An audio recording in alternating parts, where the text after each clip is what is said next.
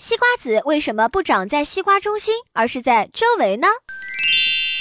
种子都长在胎座上，胎座直接为植物种子的生长发育提供营养。不同植物的胎座在果实中的位置也是不相同的。